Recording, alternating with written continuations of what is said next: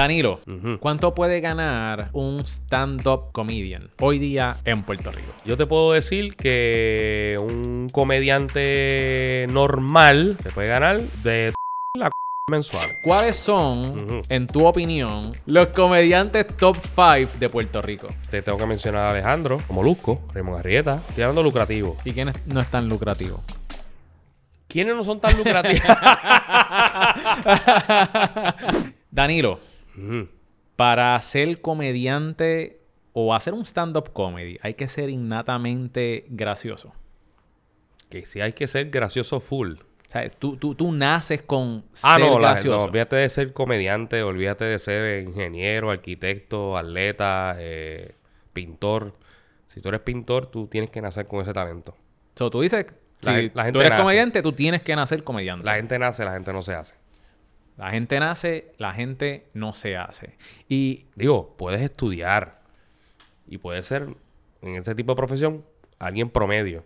Pero para obviamente tú llegar al otro nivel, eh, pues tienes que nacer.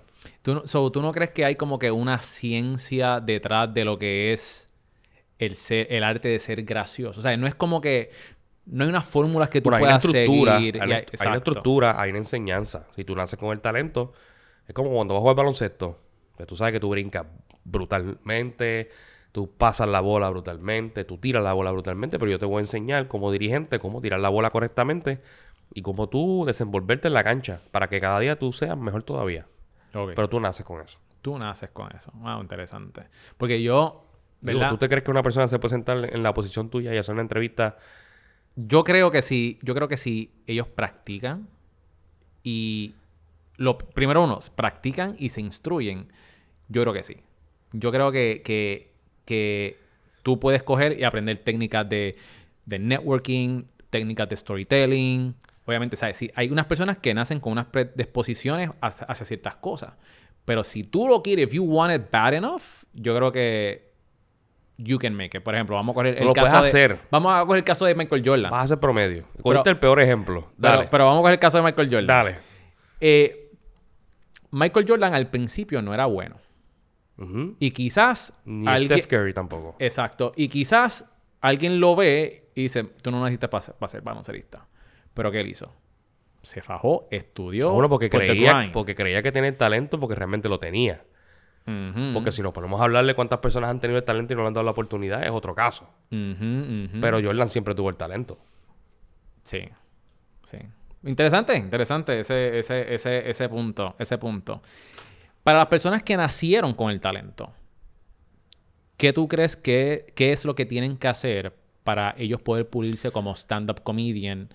En el Eh, caso de stand-up comedian. Ajá. O, o- Bueno, o la dedicarse a, a la, a la comedia. Lo que pasa es que la comedia, eh, yo siempre la he... O sea, eso tiene muchas ramas. O sea, la comedia en comediante, tú puedes ser un, com- un comediante de situación, un comediante de stand-up comedy, eh, un comediante de impro. O sea, cada uno se desarrolla más en cada categoría. Por ejemplo, yo no me, yo no me considero del top 10 ni el top 20 en Puerto Rico de stand-up comedy. Ok. Lo hago, lo practico, pero no soy, no, no soy sobresaliente. O sea, yo me considero más un comediante eh, de situación, un comediante de que crea personajes, un comediante que puede eh, tirarte impro, pero también impro no me considero en el top 20.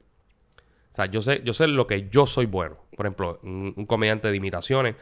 Yo ¿De sí, qué? De imitaciones. de imitaciones, de tú poder este, coger a Pablo Escobar, de tú coger a Alejandro García Padilla, de tú coger a José, José Feliciano, Tito Nieves, otras cosas que yo hago, pues yo digo, ok, yo estoy en el top 3 en Puerto Rico. Ya yo sé cuáles son los pros y cuáles son las habilidades mías. Como cuando volvemos a la NBA. Cuando tú juegas NBA 2K, tú sabes que dice, en pases este tipo tiene 85%, en tiro tiene 94%, pues más o menos así, así es la comedia. Este, mano, la gente se disfruta de tus personajes, ¿sabes? A, a cada rato. ¿Cuál ha sido el personaje que a ti más te ha gustado perform? Pues yo creo que Mon y Pescuezo. ¿Por qué? Porque es este rapero que yo no soy. o sea, yo no, yo no me considero. Digo, trabajo en la 994, hablo de reggaetón y todo eso. eh, pero no, no me considero yo un rapero. Y Pescuezo me da la, liber- la libertad de, de creerme la película, de que yo estoy en la tarima, de que yo voy a montar un show, todas esas cosas. Pero cada uno tiene su, su característica diferente y eso es lo que yo, como comediante, siempre he metido esa presión. O sea, que si tú me ves vestido de Pablo Escoba, pues es una cosa totalmente diferente al Mamá Boy. La voz, la personalidad, su historia, eh, bien diferente a Pincho, que es el borracho, bien diferente a Esteban, que es el mesero, bien diferente a Feliciano. O sea, ese, ese es mi, mm, mi trabajo. Yo trato de que, de que tú me veas y digas, ah, ese es Danilo otra vez. Y me parece sumamente interesante, ¿verdad? Que tienes tantos personajes que están pegados. ¿Cuál es tu proceso creativo para tú poder como que decir, ok, voy a, voy a, voy a desarrollar este personaje y luego, how do you get into character? O sea, ¿cómo tú te metes al personaje? Depende, obviamente, eh, si te lo escribieron, si te lo sugirieron y, y si también si tú lo haces from scratch. Si tú lo haces from scratch, pues entonces, ¿qué hace uno? Uno pues, visualiza lo que está pasando alrededor. Eh, por ejemplo, en el caso de, de Pescuezo, pues yo, yo empecé a ver la- a todos estos raperos, cómo se comportaban, que si la película, papi, somos los mejores, un sobrenaturales, un, toda, esa, toda esa jerga que ellos hablan. Yeah. Entonces, espérate, yo primero voy a coger la voz de uno de ellos. Yo cogí la voz de Gelo Star. Y empecé a roncar como si fuera Wisin y Yandel, como si fuera Joel y Randy, como si fuera todos estos raperos. Y ahí lo fui, lo fui formando como estos raperos que se creen que son exitosos, pero nunca pegaron nada. Porque la gente que fue a nuestros shows en las patronales y ahora en los teatros y todas esas cosas, todas las canciones que nosotros cantamos no son de nosotros. Incluso tiramos como tres canciones que ninguna era reggaetón. O sea, nunca pegábamos nada. Y ese era el concepto de ese personaje. Un reggaetonero wannabe. Wannabe. Qué cool que, que cogiste como que diferentes personas específicas. Pues mira, la voz de fulano. Exacto. El, el flow de... y tú lo de- vas, tú lo de- vas creando y... Un Frankenstein. Tú vas montando este muñeco. Sí. Oye, con Mama Boy, por ejemplo. Mama Boy, pues yo me identifiqué con todos los niños malcriados que tú ves en las tiendas y que, que va creciendo y creciendo y que la mamá no quiere quitarle el leash. Y que ya tiene ya, por ejemplo, en mi caso, yo tengo 38, pues el Mama Boy tiene 38 años. Eh, y vamos a ver cómo nunca se va a ir de su casa ni le van a dar la oportunidad de él desarrollarse como ser humano. ¿Hay algún personaje que te ha causado algún problema en el mundo real? Bueno, sí, en un principio Feliciano, eh, porque José Feliciano se, se molestó conmigo, eh, porque él me decía que... ¿Y ya tú lo conocías? Ah, cuando, No. cuando tú empezaste a imitarlo. No, yo empecé a imitar a Feliciano en octavo grado. Y así lo fui desarrollando hasta que lo llevé a la televisión. Y cuando lo conocí en persona en el programa, pues se sentó aparte conmigo y me pidió que, que, que, que remodelara, que cambiara eh, el mensaje de, del personaje de él, porque me dijo bien claro, mira, yo soy ciego, pero no soy pendejo. No soy bruto, esto sí lo otro, acá, Este, y cuando me dijo eso, abrí los ojos y dije, tienes toda la razón. Pero yo se voy a hacerlo como tú eres realmente. O sea, si tú ves a Feliciano, Feliciano es igual de... de tú sabes, le gusta, le gusta la joda, este, al igual que el personaje mío. Así que lo que hice fue enfocarme en eso y, y le pedí disculpas y, y por ahí para abajo. Qué nice. ¿Qué Aparte pa- de eso, no, no he tenido problema con nadie. Ok, ok. Pero sí, a través de los años, pues muchos comediantes han tenido problemas por las parodias que han hecho con diferentes no, personalidades. me, me imagino. y Me imagino que la gente, alguna gente se siente ofendida, ¿verdad? Pero... ¿Qué, qué tienes que decir con relación a las personas que se ofenden con la comedia? ¿Sabes? Cu- ¿Cuál es tu response a eso? Eh, bueno, es que los años han cambiado. Eh, ahora, pues obviamente estamos en una época de cristal. Ahora, si tú, si tú te enfocas en Puerto Rico, eh, comparado con otras nacionalidades, pues Puerto Rico se preocupa mucho por eso. O sea, hacer la comedia cada, cada día es un poquito más complicado. Mucha gente habla de que, por ejemplo, en el pasado la comedia era más sana. Yo pienso que éramos más inocentes. Si tú te pones a ver ahora una comedia de antes, tiene el mismo doble sentido que tiene ahora. Lo que pasa es que como seres humanos, la crianza y, y como llevamos la vida, pues era más sana. Si yo hubiese nacido en esa época como comediante, pues estoy seguro que hubiese hecho ese tipo de comedia. Exacto. Hoy en día, hasta la misma música, tú ves que ha evolucionado. Pues la misma música, tú, tú oyes unas cosas ahora mismo en radio y, y en cualquier casa que tú dices, yo, di, yo, yo llegué a decir eso cuando tenía 5 o 6 años, a mí me partían la cara. Ujú. Cosas que tampoco se puede hacer hoy en día por otros temas que son más, tú sabes, eh, más que hay que profundizar un poquito más en cuanto a la crianza y cómo hemos cambiado como seres humanos. Pero, pero entonces, ¿qué, qué- es más complicado hacer comedia ahora? Porque tienes que estar pendiente a las opiniones de tantas personas. Bueno, es, más complicado porque tienes que estar pendiente de las opiniones. Es más complicado porque ahora cualquiera quiere hacer comedia. Es más complicado porque cualquiera ahora tiene un canal. O sea, eh, es más complicado por todo. Ahora la competencia es el mundo entero. Y ahora todo el mundo puede, puede opinar. Antes la gente no podía opinar. Sí. O sea, antes, antes tú veías un artista y era esta cosa estrambótica que tú veías por fin, por primera vez en tu vida, pero tú no podías escribirle directamente al artista ni que el artista te siguiera a ti. Ah, esto soquea, te crees gracioso. Sí, pero por ahora los periódicos tú puedes opinar en todas las cosas. ¿Desde cuándo acá tú podías opinar en un periódico antes? ¿Por qué? Porque era, era, era en papel, no era, no era online. yo me metí hace, hace poco, vi una noticia que me pareció interesante en el periódico, en el website de ellos, y yo me metí en los comentarios. Y eso está picante, esa gente se tira a matar en los Son un comentarios. deporte, son un deporte. Esa gente polimara que le pagan o no tienen nada que hacer y para ellos todo es una porquería. Entonces tú entras en su profile y tú dices, entonces tu argumento como que no es tan real. Eh, sí. ¿Tienes, tienes miedo a, a- a que te cancelen. O sea, se ha escuchado, quizás puedas hablarnos sobre esto de qué es cancelación, qué es que te cancelen, especialmente ahora en la comedia, porque he visto que se habla mucho de esto en los Estados Unidos, ¿verdad? Sí. De que hacen ciertos chistes hacia ciertos grupos de personas y la gente se siente ofendida y quieren cancelar al artista y eso quiere decir Bueno. quizás que no quiere que aparezca, que no tenga voz ni voto. Hay unas reglas. O sea, y si tú trabajas en televisión, trabajas en radio o haces comedia afuera, pues tú tienes que saber cuáles son las reglas. Yo no vine aquí a cambiar las reglas. Eh, por ejemplo, si es televisión, yo sé hasta dónde puedo llegar. eh, hasta qué comentario puedo hacer, igual que en radio. Ahora, si es teatro, la gente que sabe que va para el teatro tiene que aguantar porque ellos están comprando el contenido que yo lo aviso de anticipación. Aquí vinimos a joder. Eh, así que son mercados diferentes, son públicos diferentes y, y mientras tú sigas esas reglas, no vas a tener problemas. Ok. Pero so, no, no tienes miedo a, a que te cancelen. Porque tú adviertes a las personas antes de. No, por ejemplo, en un teatro no, ellos saben, ellos saben el tipo de show que van a ver y se advierte y se promociona de esa manera. Y en televisión, pues nunca he tenido problemas así de que, de que me vayan a cancelar o algo. Y en radio menos. He, he notado como que en radio, como que está un poquito más suelto.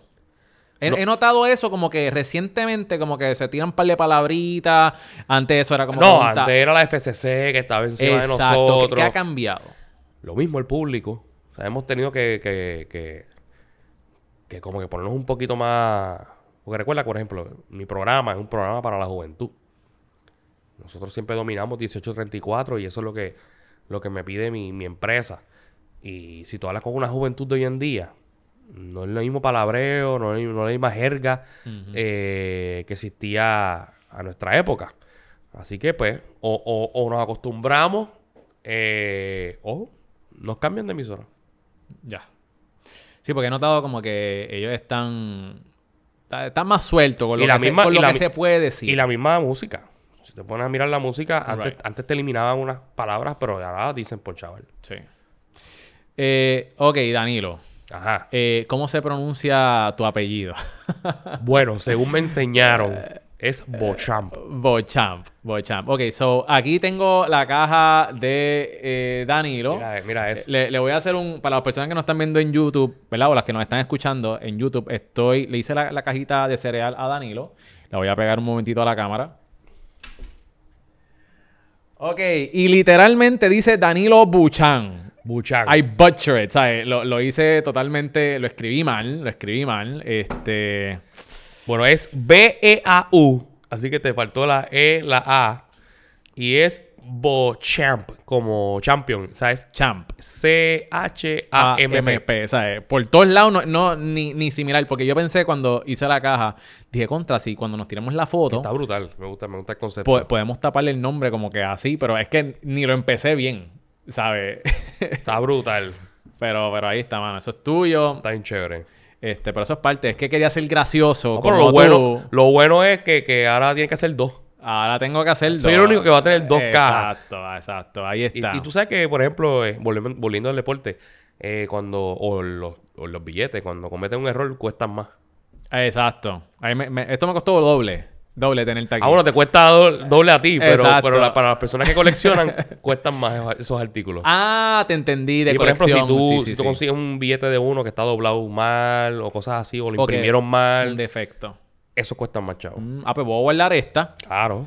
¿Verdad? Para cuando de aquí a par de años esto Sí. siga cogiendo valor. Sí. Y... Si coge valor conmigo. Mira, Danilo, vamos a hablar este, sobre emprendimiento, ¿verdad? Vamos a hablar sobre tu trayectoria. Antes de entrar en lo que es el emprendimiento, tú tienes una trayectoria bien interesante en lo que es el teatro, de cómo tú comenzaste. Mencionaste hace poco que desde los, desde los 8 años se está imitando a José Feliciano. De octavo grado, octavo Desde grado. octavo grado, perdóname. Desde octavo grado. Este, y también, más o menos ya lo sabía con mi research, pero te mencioné, ¿sabes jugar ping pong? Me dijo, tacho, yo soy súper competitivo en todo lo que tenga que ver con deporte. Sí. So, cuéntame tu trayectoria como, como, como niño, ¿cómo fue tu, tu niñez? Yo tuve una niñez normal, este, con unos padres espectaculares. Eh, cuando te digo normal, eh, pues es, ese, ese, esos padres que de sueldo a sueldo, pues querían mantener su familia, este, que, que había que fajarse por lo que uno quería, que les encantaba el deporte. Yo empecé desde los 8 años a, jugar baloncesto. Eh, hasta los 19 jugué. Y mi hermana también, somos dos nada más, que jugó voleibol toda su carrera. Incluso ella, ella fue mucho más talentosa que yo. Ella fue becada y todo en, la universidad. A me becaron por teatro. Pero sí, mi papá, que en paz descanse, era gerente general de una compañía. Mi mamá se retiró de maestra hace poco.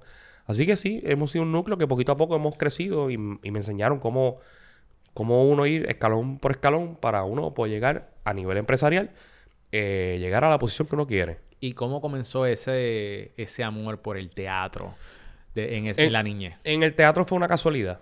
O sea, las dos veces para mí fueron una casualidad. Fue una casualidad en octavo grado, eh, donde una maestra llegó a la escuela y pusieron la posición de maestra de teatro. Eh, Cepero, sal- saludo a Cepero. Y comenzó a hacer un montón de horas de teatro en un teatrito que quedaba cerca de la escuela. A mí me empezó a fascinar todo eso. Y luego llegué a la universidad, yo iba a practicar baloncesto y cuando me, me encuentro una profesora de camino me dice que, que si era Danilo Bocham. Y yo, sí, pues usted tiene una beca de teatro. Ea. Y yo, pero es que yo no aplicaba nada. No, no, pero, pero para que sepa. Pero yo voy para baloncesto. No, pues tú decides. Y cuando verifiqué, yo dije, no, yo me quedo en teatro tranquilo. Volvemos al promedio. Yo tenía algo de talento en baloncesto, pero no el talento que yo sabía que tenía que requerir eh, para yo estar, por ejemplo, en el baloncesto supernacional. Yo sabía que me iba a estancar. Ujú. Pero en teatro, yo sé que tenía el talento.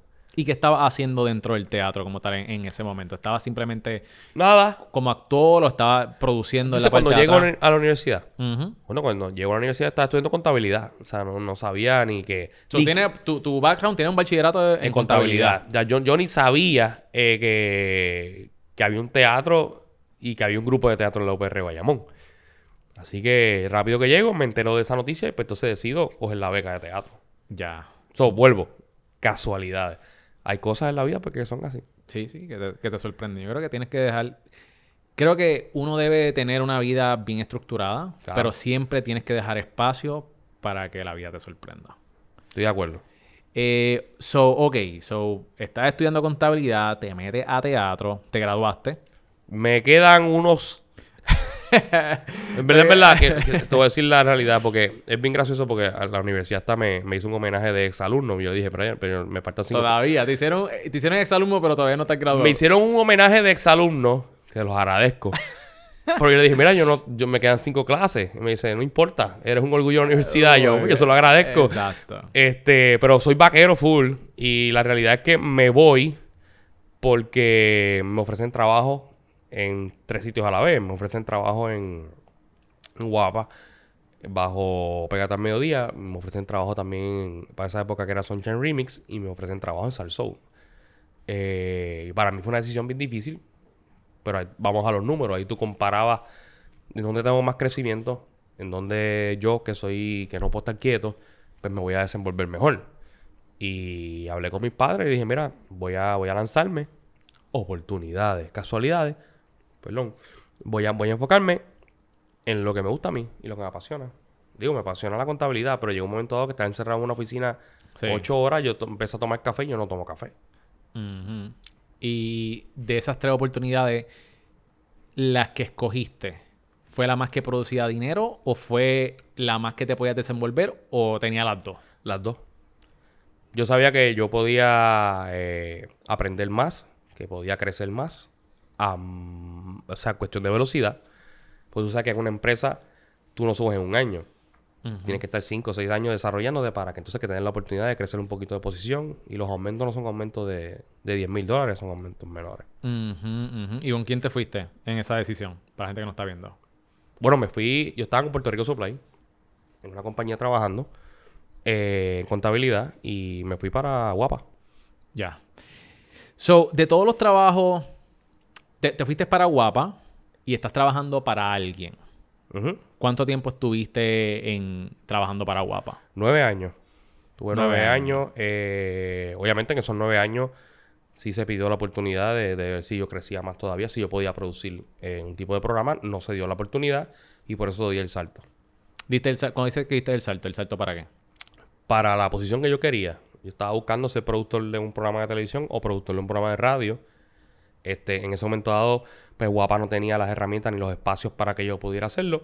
Y me surgió la oportunidad en Mega TV de que, de que esa plaza estaba disponible y, y hice el salto. O sea, me arriesgué eh, porque sabía que lo podía lograr. Y antes de eso, ¿tenías experiencia o más o menos? Más o menos, porque yo había producido teatro, eh, había producido obras, este, entre otras cosas, y, y yo dije, yo puedo hacerlo. Yo creo, pienso que tengo las herramientas y me lancé. Y, y te lanzaste. ¿Y cómo, cómo te salió esa jugada? Muy bien, muy bien. ¿Cuáles fueron los resultados de, de, Resultados, tuve tres años y medio en Mega TV de productor de televisión y al día de hoy pues llevo ya seis años y medio de productor de radio.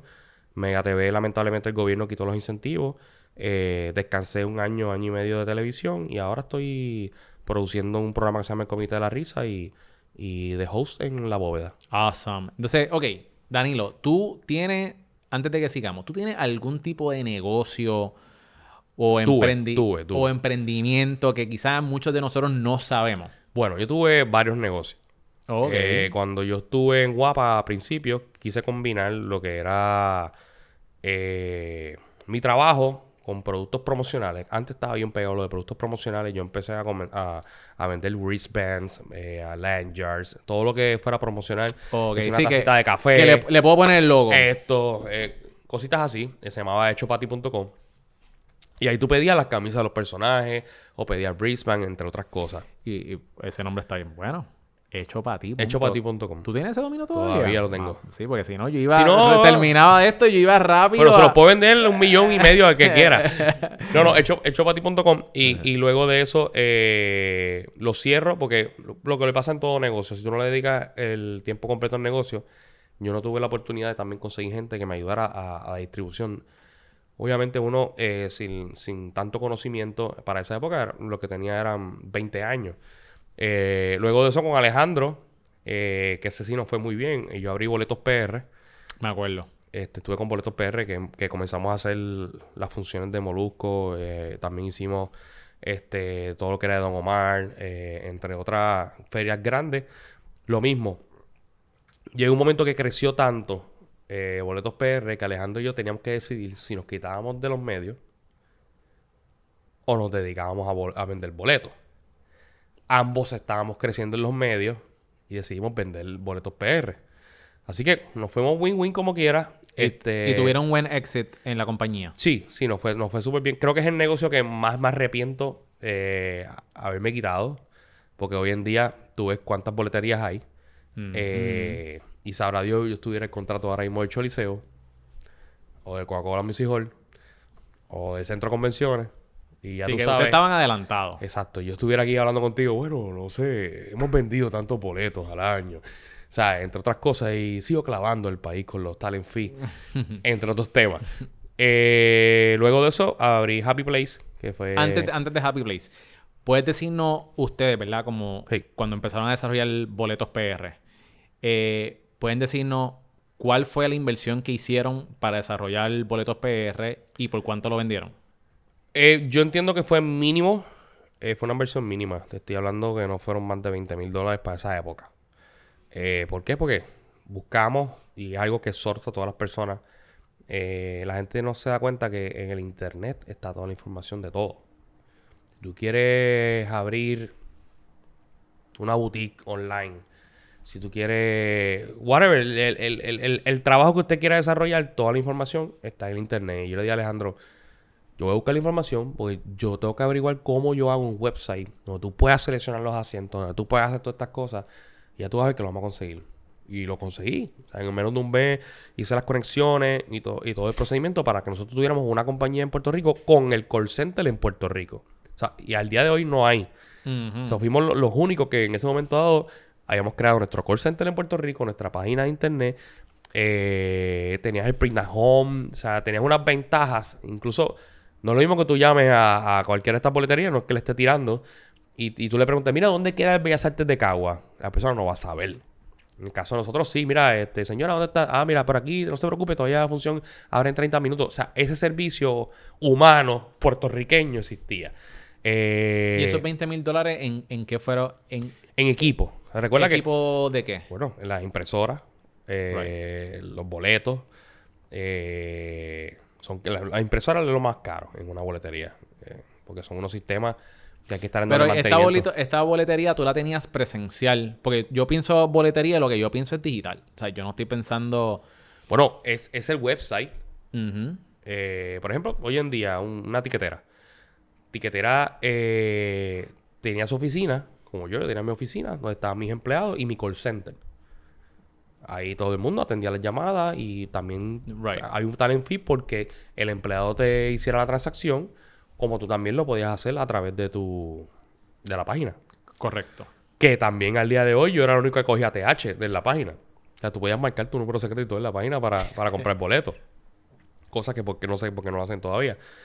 Este. O sea que para, para ese tipo de, de, de idea, pues nos había encantado y habíamos cogido eventos grandes. Pero teníamos que tomar la decisión o crecíamos más.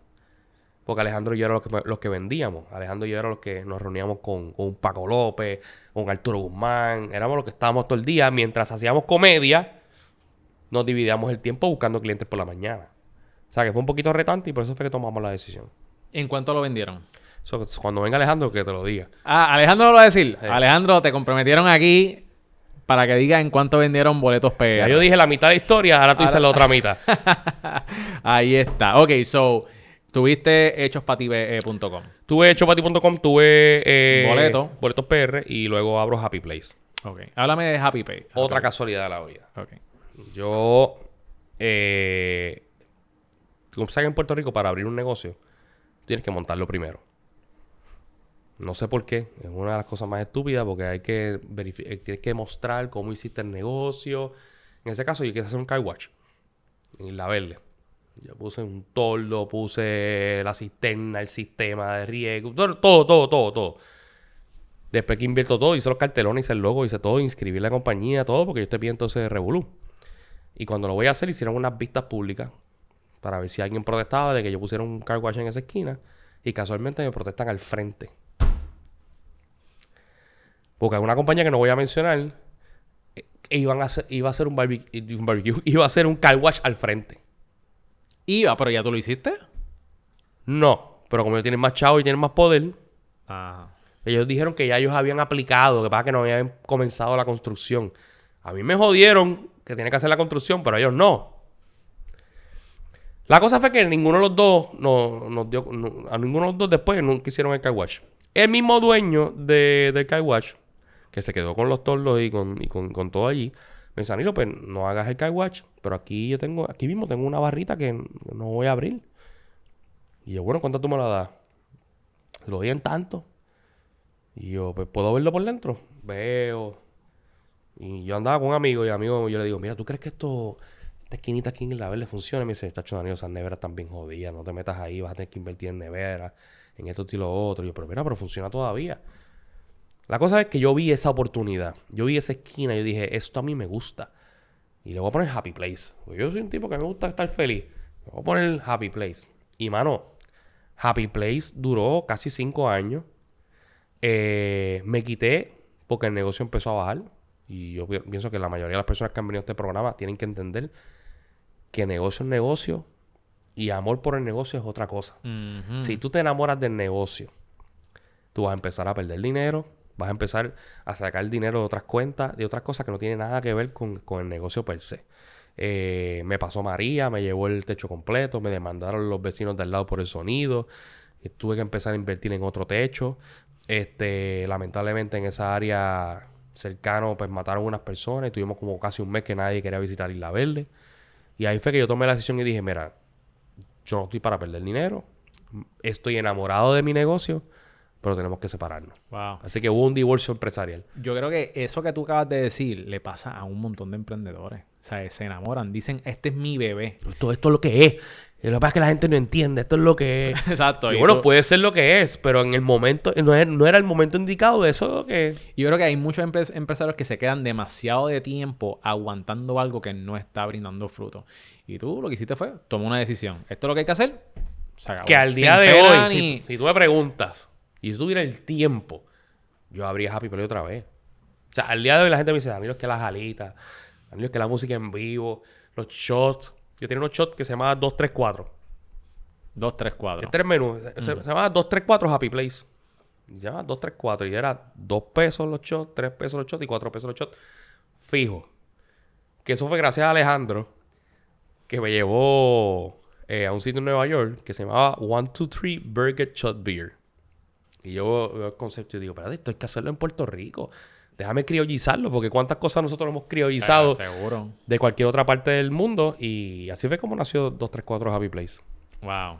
Qué cool. Esa historia está súper cool, súper cool. So, ¿Hace cuánto fue que cerraste Happy Place? Yo cerré Happy Play hace como seis años. Como seis años. Y desde entonces hasta has mantenido produciendo. Me he mantenido, exacto, me he mantenido produciendo. eh, o sea que mi vida empresarial, empresarial ahora mismo eh, se basa en, en eventos. Estoy produciendo eventos, no tan solo de comedia, también de música, este, entre otras cosas. Pero no, no he querido eh, brincar la cuica otra vez a, a meterme en, en algo de lleno que no tenga que ver con los medios. Yo creo que también hay un, dentro de los trabajos como tal, hay una cosa que se llama entrepreneur. Y son personas que están en- dentro de una empresa que tienen una mentalidad empresarial para hacerla crecer. Y uno como productor tienes que tener esta mentalidad de emprendimiento porque tú realmente tú tienes que hacer que las cosas pasen.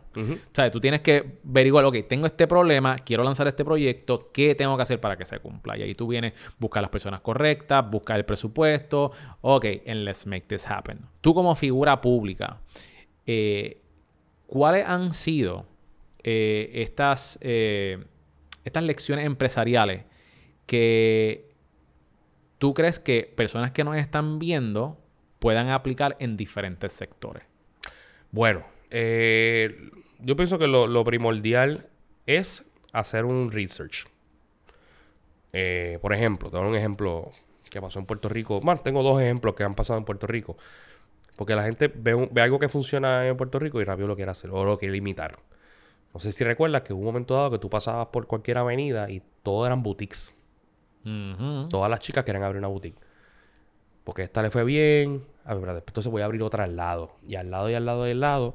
Pero no hicieron un, un research eh, de mercadeo de verificar eh, si esa zona había esa necesidad de ese negocio. Eso es una de las cosas que primero eh, eh, metemos la pata. Y como vimos, pues, de, de, de 100 boutiques, pues entonces quedaron como 15.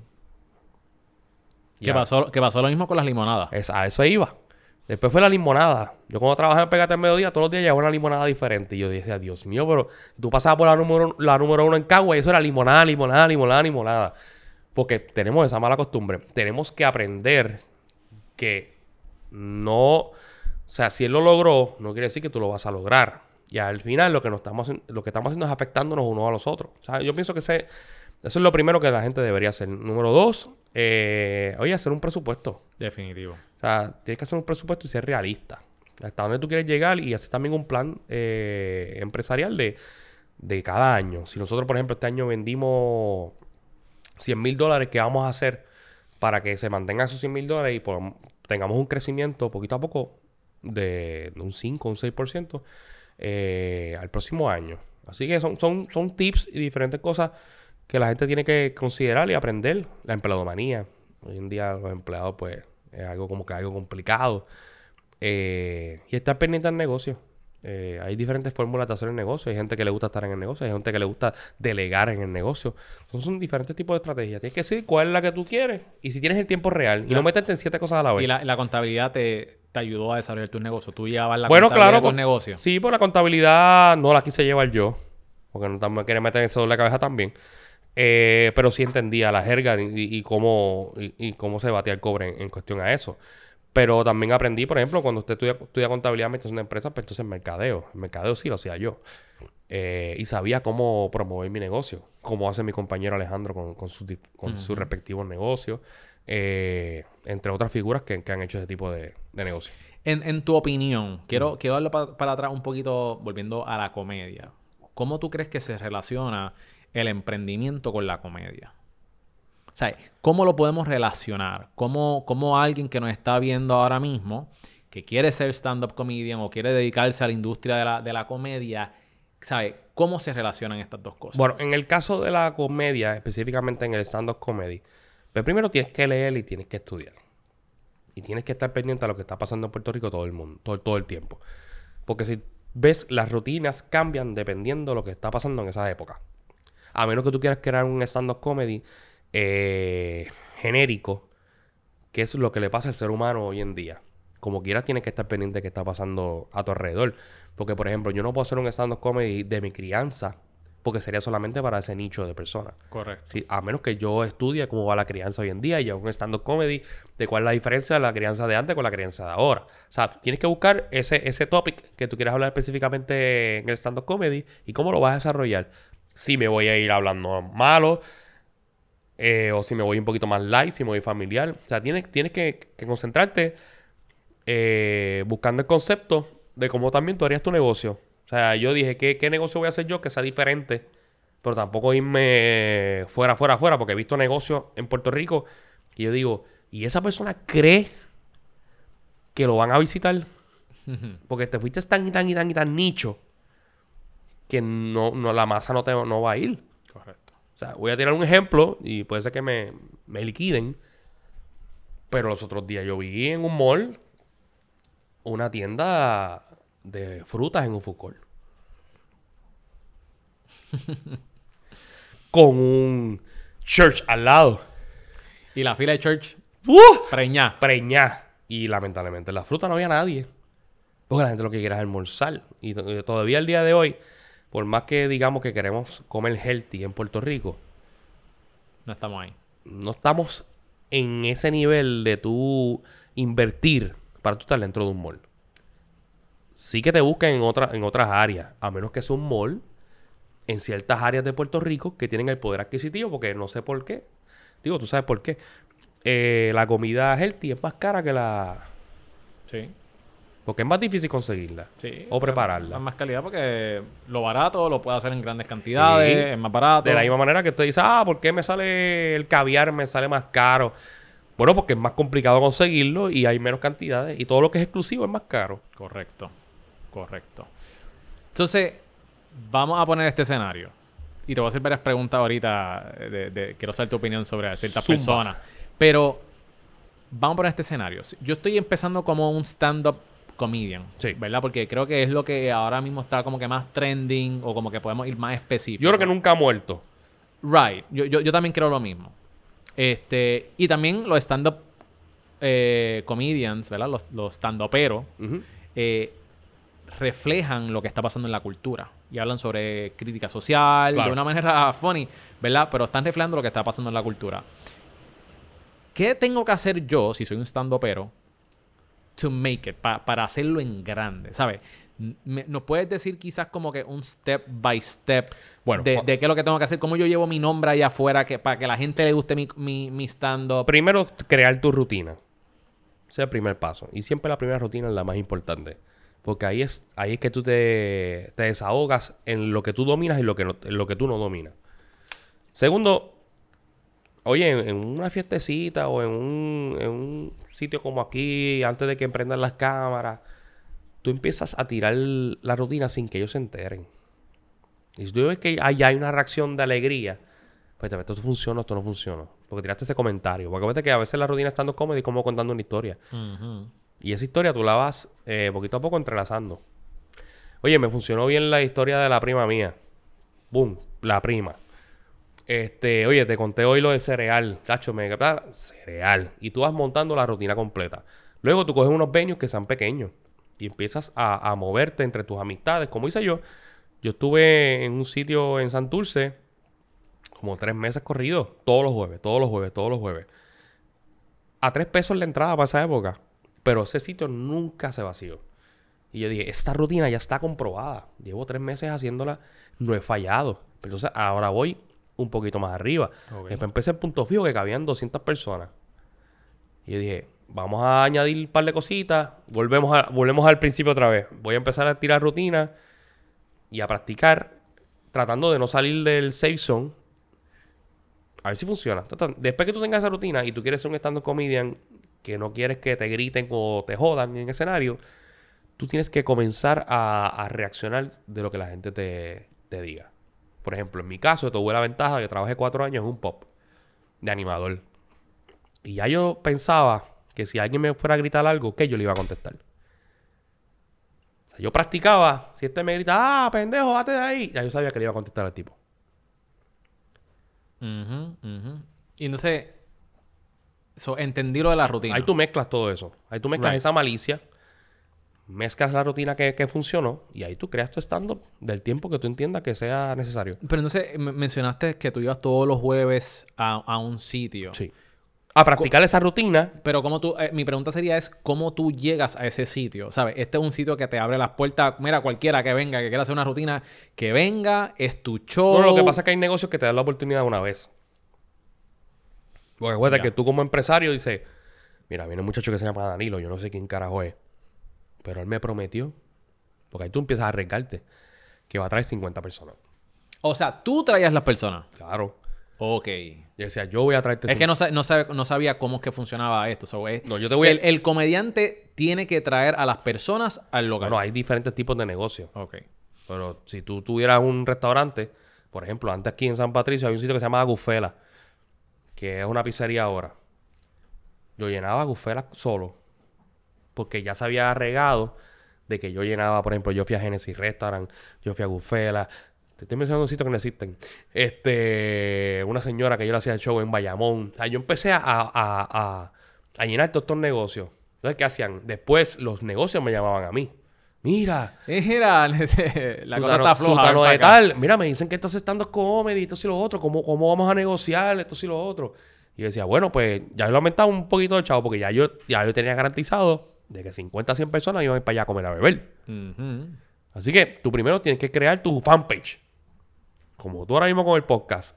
¿Por qué yo tengo que consumir eh, Cereal cereal empresarial. empresarial? ¿Qué yo aprendo ahí? Yo voy a gastar una hora de mi vida escuchando a, a Miguel. ¿Por qué? Que tú estás creando tu fanbase. Y después tú vas a empezar a respetar a los auspiciadores y cuántas cosas aquí. Porque el auspiciador sabe que Miguel eh, se consume. Yo hacía lo mismo. Yo empecé a llamar a mis familiares, a mis amigos. Y cuando ellos vieron que el resultado era bueno, ¿qué hacían mis amigos? El word of mouth, que esa es la promoción más gratis y más chévere del mundo. Mira, Danilo tiene un stand-up comedy en Don Borges Café, que eso también era frente a Logans. Este, ahí caben, caben 50. Van, vente tú, ¿quién viene? Ta, ta, ta, ta, ta. Y ya, 10 personas más, 10 personas más, 10 personas más. Cuando vienes a ver, todo el mundo te va a seguir. Y le puedes preguntar lo mismo a cualquier comediante que hace stand-up comedy y vas a ver que... Y te va a decir que tiene su fan, su, su, su fanbase. Lo mismo Kiko, cuando se hacen el chori. Alejandro. Yo empecé la rutina de Alejandro. Porque me gustaba. Y decía, este tipo, deja, deja que venga, deja que venga a hablar de la ex, deja que hablar de la ex. Porque ya tú vas a ir al cine, pero bebiendo y chavando, y, y vas a ver cómo tus amigos se ríen de... Tú los vas a llevar a un sitio que funciona. Qué cool. Y así vas creando y, y creciendo. Cuando empezaste, ¿cuánto fue la primera vez que cobraste por hacer un stand? Uh, una mierda. ¿Cuánto, cuánto? Este. Mano, es que yo, como te dije, yo hacía rutina todos los jueves. Eh, y era un tipo de show de imitaciones, entre otras cosas. Y nosotros éramos, cua- éramos cuatro. Cabían 50 personas. A 150 pesos la noche. Divide eso entre cuatro. 150 pesos cada uno. No. Ah, eh, ah, entre los cuatro. Entre los cuatro. Entre los cuatro, Sí, anda, vale. eran 30 pesos. Yo me daba 30 pesos todos los jueves. Pero la satisfacción de que lo que me gusta Right. y de que estoy creando ese fanbase y que íbamos creciendo. Oye, te estoy hablando de que la- las canciones me las ponían de un CD. Y a veces brincaba. Yo tenía que joder con el sonidista para mí que nunca había sido sonidista en su vida. Porque no había como conectar el, el- el sonido bien y las cosas. ¿Cuánto puede ganar un stand-up comedian hoy día en Puerto Rico? Promedio. Depende del venue. Y depende de la calidad que tú seas. Pero Es- dame, dame, dame, es dame una un promedio. Es, por ejemplo, qué sé yo, que eh, los contables este, pueden generar más o menos promedio empezando 50 mil pesos. No, eso es mucho. ok. ¿Verdad? Tú sabes. Un contador, contable. un contador puede empezarte en 25 o 30 mil pesos al año. Ok. 36, ponle ahí 36. Ah, me están pagando 3 mil pesos mensuales. Este, y un contador te puede, puede ser un, un CPA, ya, ya es otra cosa. Pero ponle que puede llegar a 200 a 300 mil pesos al año. Y un stand-up comedian. Un stand-up comedian, Promedio, un stand pero. un stand pero ¿Cómo tú ves la industria aquí en Puerto Rico? En Puerto Rico. Vamos a ponerle. Wow, eh, yo te puedo decir que un comediante normal se puede ganar de 3 mil a 4 mil mensuales. Y eso es haciendo show. Exacto. Toda la que- semana. exacto, toda la semana. Un stand-up comedy bueno, pues, por ejemplo, yo te podría decir que el top 10, que después tú haces la asignación, quienes están top 10 en comedia en Puerto Rico, se pueden jalar mucho dinero. Cuando te digo, mucho más de 300 mil dólares. Pero ¿para qué voy a hacer mi research si te tengo a ti aquí? ¿Cuáles son esos, cuáles son los top? Es más, eso es lo que te iba a preguntar ahora. ¿Cuáles son. En tu opinión, los top... Estas preguntas. los, estas preguntas. los comediantes top 5 de Puerto Rico? ¿Estamos hablando de dinero o estamos hablando de, de Vamos a, talento? hablar, vamos a hablar de, yo estoy de seguro que a ti no te importa la de talento. Vamos a hablar de talento y después de, y después de número, y después de número. Ya antes de talento. De talento. Mi Vamos- top 5. tu- tu- en tu opinión. Ya. 2023, digo 2024. Hoy día. Hoy día. Sí, porque, o sea, si nos vamos por una década, yo te podría decir No, los no, nombres. Hoy día, hoy día. Los que están metiéndole ahora mismo. Eh, bueno, eh, te tengo que mencionar a Alejandro, aunque mucha gente no lo quiere, pero Alejandro eh, en el 2023 fue la gira más, más lucrativa como comediante. No lo considero comediante, pero molusco. Eh, Pues si no lo consideras comediante, sí, no la lo gente- puedes la- poner. Sí, pero la gente lo considera comediante. La gente va a ver un stand-up de molusco. Ok, ok. La gente va a ver sus obras de teatro de comedia. Lo Ok. que pasa es que Molusco se ha sabido mover. Y, y- y se- y- y hizo sus películas, hizo sus cosas. Así que Ok, to- tú tengo que poner Alejandro y, y Molusco. Alejandro Molusco, Raymond, Raymond Arrieta. Este. Obviamente, Raymond, Raymond tiene un surtido, o sea, tiene muchos comediantes buenos. Eh, por ejemplo, yo no puedo dejar afuera a un, un René Monclova, un, un Jorge Castro. Eh, también está Liz Mari, Quintana. O sea, hay muchos. Hay muchos. Eh, Tienes tres. Raymond, lo- lo- los más lucrativos, eh, digo, lo- el top 10, perdóname, del, del top 3 de comediantes que están pegados ahora mismo eh, arrasando, yo te diría que esos tres. Mo- Molusco, Raymond Raymond y Alejandro. y Alejandro. Ok, ok. Súper. Y de la nueva cepa, yo no, yo no sé mucho de la nueva cepa. Quizá hay unos muchachos que están empezando que tú veas como que, mano, estos Mira, chamaquitos este, están, este muchacho, están no, buenos. este muchacho no, no es nueva cepa, pero pienso que si hiciéramos unos premios de cuál ha sido el, el que más ha crecido en cuestión de, de posiciones, ha sido Josué Comedy. Ok. Porque Josué Sé que- Comedy eh, ha desarrollado un- un- una comedia familiar y llenó Choli de Coca-Cola Music Hall. Eh, viviendo fuera de Puerto Rico. Wow. O sea, y entre, yo pienso que entre los más lucrativos, si quieres que te los digan, un top Sí, 10, son- que yo piense, Que tú pienses, claro. pues obviamente son Charles Logroño, eh, obviamente Raymond, eh, Molu, Molusco, eh, Chente. No puedo mentir, yo tengo que estar en ese top 10. Ay, de son malos ahí sin, Este- sin ningún remordimiento ni pena. Este, estoy hablando lucrativo. Ujú, ujú. Este, ¿Y quiénes no es tan lucrativo? ¿Quiénes no son tan lucrativos? los que no te he mencionado. no, no, no, los que no te he mencionado. Se quedó pensando, en verdad me está preguntando esto. No, no, no, no. Oye, Ay, ay, ay, oye y lo, lo digo en base. Lo digo en base. Oye, Jorge Castro también tengo que incluirlo. en, en esa fórmula. Estoy seguro que Miguel Morales también. Entre otros. Te lo digo y lo digo en el análisis de lo que uno ve como compañero y lo digo como productor. Por, por los proyectos que están haciendo. Right. Eh, dependiendo cómo es la gira, si es un proyecto de seis actores, un proyecto de dos actores nada más, eh, cuánto se vendió esa gira, eh, en qué canal están, qué programa están, te lo digo, te lo digo, te lo digo en base a eso. ¿Cuál ha sido la gira que tú has trabajado o la producción que tú hayas trabajado eh, que haya sido la producción más lucrativa? Que tú has trabajado para ti o para alguien.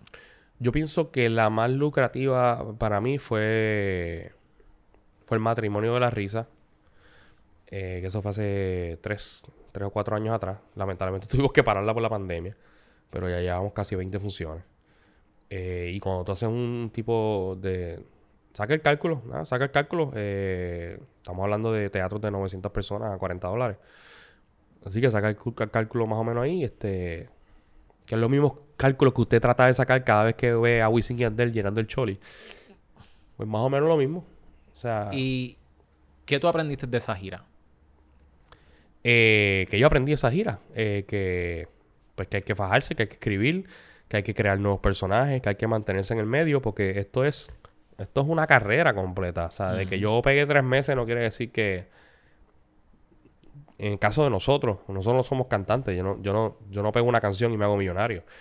Nosotros tenemos que mantener eh, innovando personajes, creando, mantenernos. Yo, yo cumplo ahora 15 años en, en lo que es televisión y radio. Así que yo creo que esa es la fórmula, mantenerte humilde, ser realista y, y en mi caso, que esa, que esa mente nunca pare. Brutal.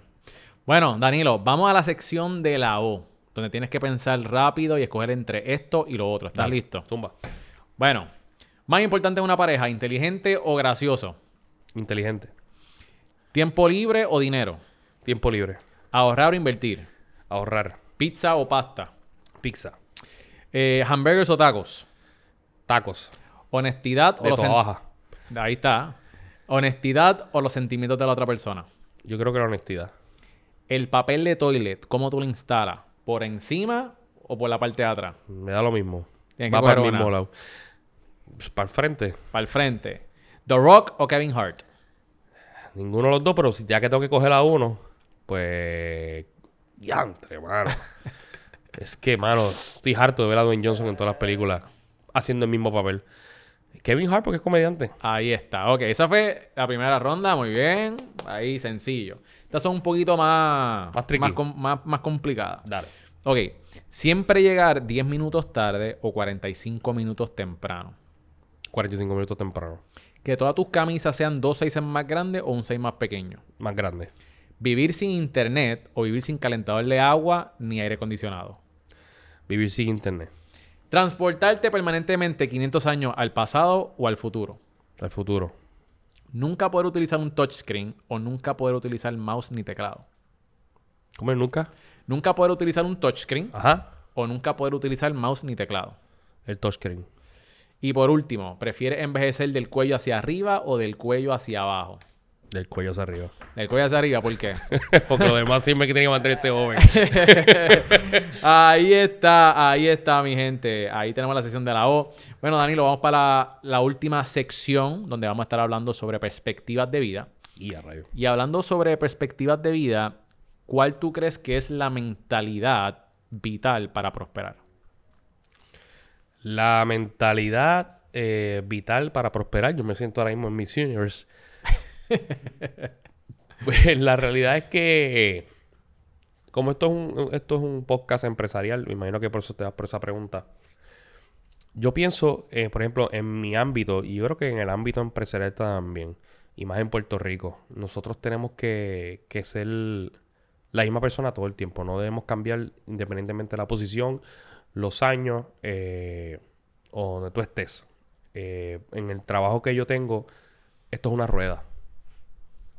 Es una rueda. Yo he conocido, por ponerte ejemplo, muchachitos o muchachitas que comenzaron conmigo de, producción y hoy en día son eh, jefes de canales.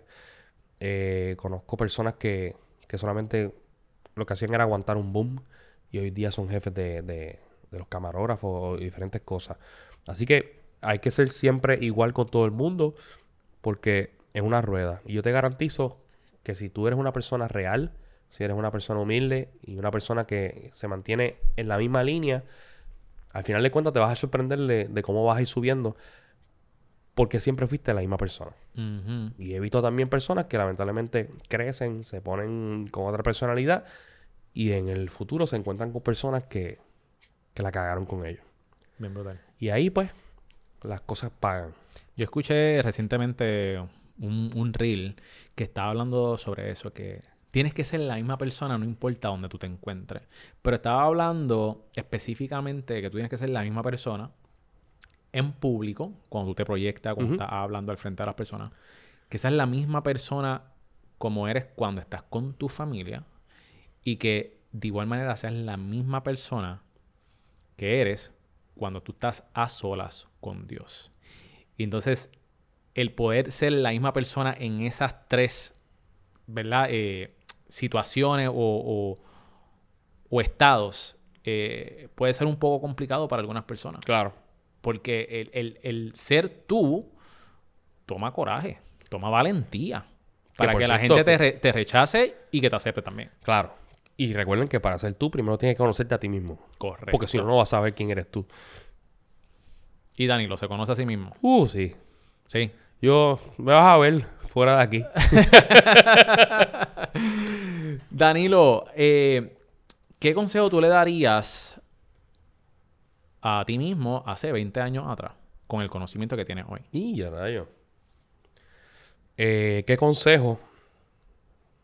Empresarialmente. Cualquier consejo que tú te quieras dar. Bueno, no te cases temprano. Eh, eso es lo primero que me diría. No es que me arrepiento, pero, pero obviamente uno tiene que aprender. Y que siga mi, que siga, que siga mis instintos. Este. Es que, la, verdad, yo creo que te lo conté ahorita.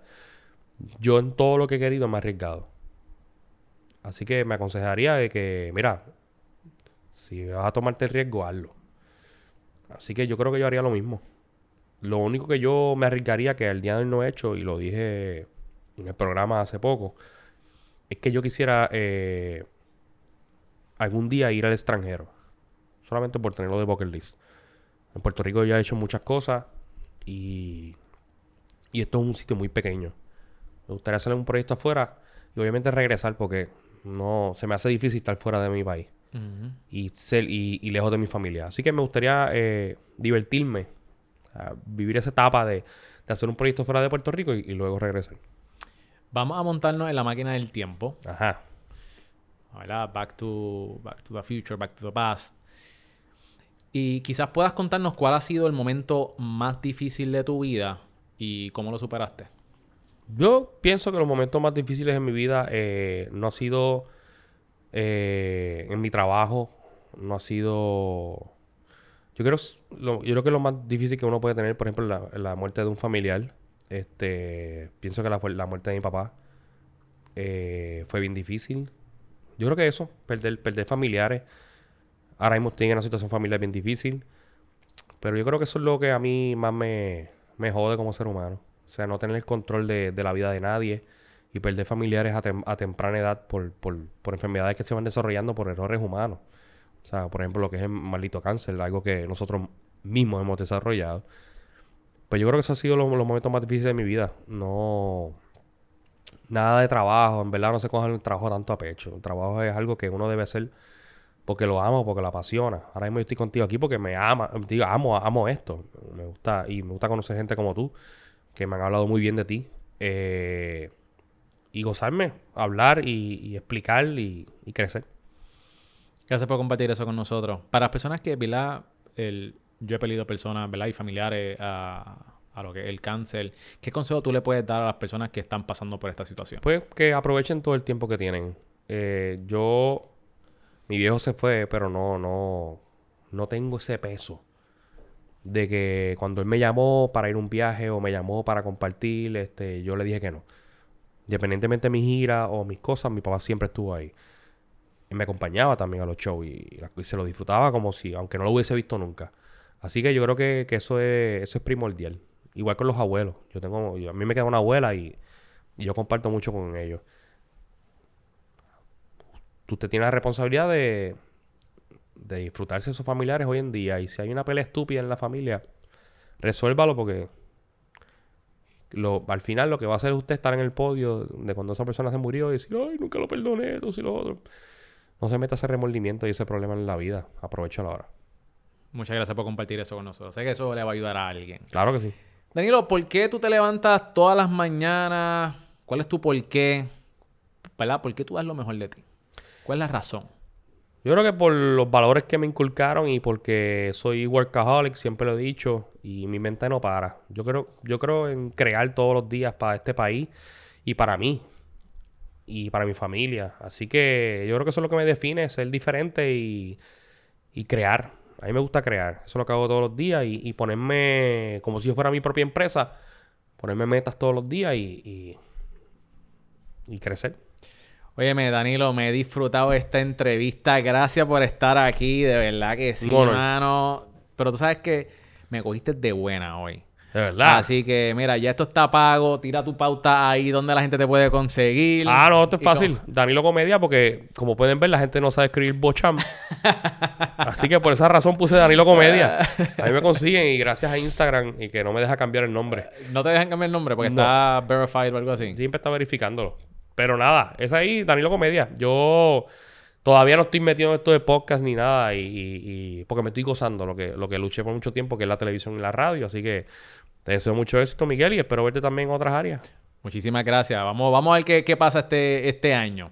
Así que a todos los que nos están viendo, te damos las gracias por estar aquí sintonizado a Cereal Empresarial. Si te gustó este episodio, asegúrate de suscribirte a nuestro canal de YouTube y darle a la campanita para que no te pierdas ninguna de estas entrevistas con poderosos emprendedores, ejecutivos e influencers. Las cosas que ustedes me escriben a través de los comentarios y a través de Instagram ha sido espectacular. Así que sígueme también en Instagram, que estamos publicando reels y tenemos otro tipo de contenido en nuestras plataformas digitales de redes sociales. Por último, antes de que te vayas, si tú estás buscando dónde grabar tu próximo podcast, estás buscando un lugar donde grabar tus anuncios para tu negocio en tus redes sociales, asegúrate de visitar pareaspace.com. Nosotros tenemos las cámaras, las luces, lo único que hace falta es tu acción. Así que echa para acá, tenemos diferentes lugares, tenemos una pantalla de 13 pies gigante, bueno, tenemos todo lo que necesitas para la creación de contenido. Así que para más información visita pareaspace.com y si estás buscando cómo comenzar un podcast pero no sabes cómo, te invito a que descargues mi guía en guiadepodcast.com. En tan solo 30 días puedes tener tu podcast y lo único que tienes que hacer es una tarea al día. Así que, mi gente, eso es todo por hoy. Espero que les haya gustado. Mi nombre es Miguel Contés con acento en la E y nos vemos en la próxima.